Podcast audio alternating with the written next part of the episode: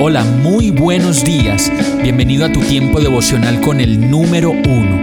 Qué alegría saludarte con la certeza de que Dios está obrando en tu vida su perfecta y buena voluntad, ya sea porque estás aprendiendo de un momento difícil o porque estás disfrutando de su amor a plenitud con paz y tranquilidad.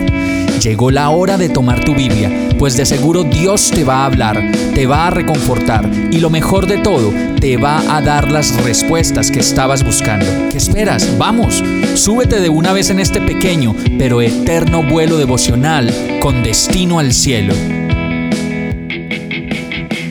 Y el mensaje de hoy se llama ¿Qué puedo hacer para no retroceder? Mateo 26:41 dice, estén alerta y oren para que no caigan en tentación. El espíritu está dispuesto, pero el cuerpo es débil. Cuando se nos pasa algo importante o la embarramos desprevenidamente, es porque nuestra atención se dispersó o no nos dimos cuenta, o estábamos con la cabeza con muchas cosas y se nos olvidó. Y cuando suceden estas cosas nos damos cuenta de que en vez de avanzar, retrocedimos. Nos toca volver a hacer todo el proceso y empezar de nuevo.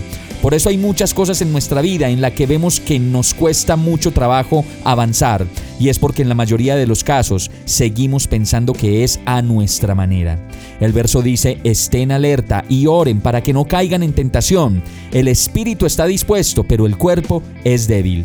Y la tentación está más cerca de lo que nos imaginamos y es más resbaladiza que un jabón entre las manos, porque el espíritu está dispuesto, pero la carne, como lo dice ese verso, es débil. Nuestros ojos, nuestra mente, nuestra voluntad siempre van a lidiar con lo que queremos hacer y lo que verdaderamente nos hace bien. Vamos a orar. Señor mío y Dios mío, qué fácil me pierdo y qué fácil me dejo llevar de nuevo. Ayúdame a estar alerta, vigilante y atento a todo lo que pasa a mi alrededor para que yo pueda ver verdaderamente lo que hay detrás de y lo que significa para mi vida contigo tomar esa decisión. Enséñame, Señor, a estar vigilante, a orar, a leer tu palabra, para mantenerme consciente de ti y lleno de ti.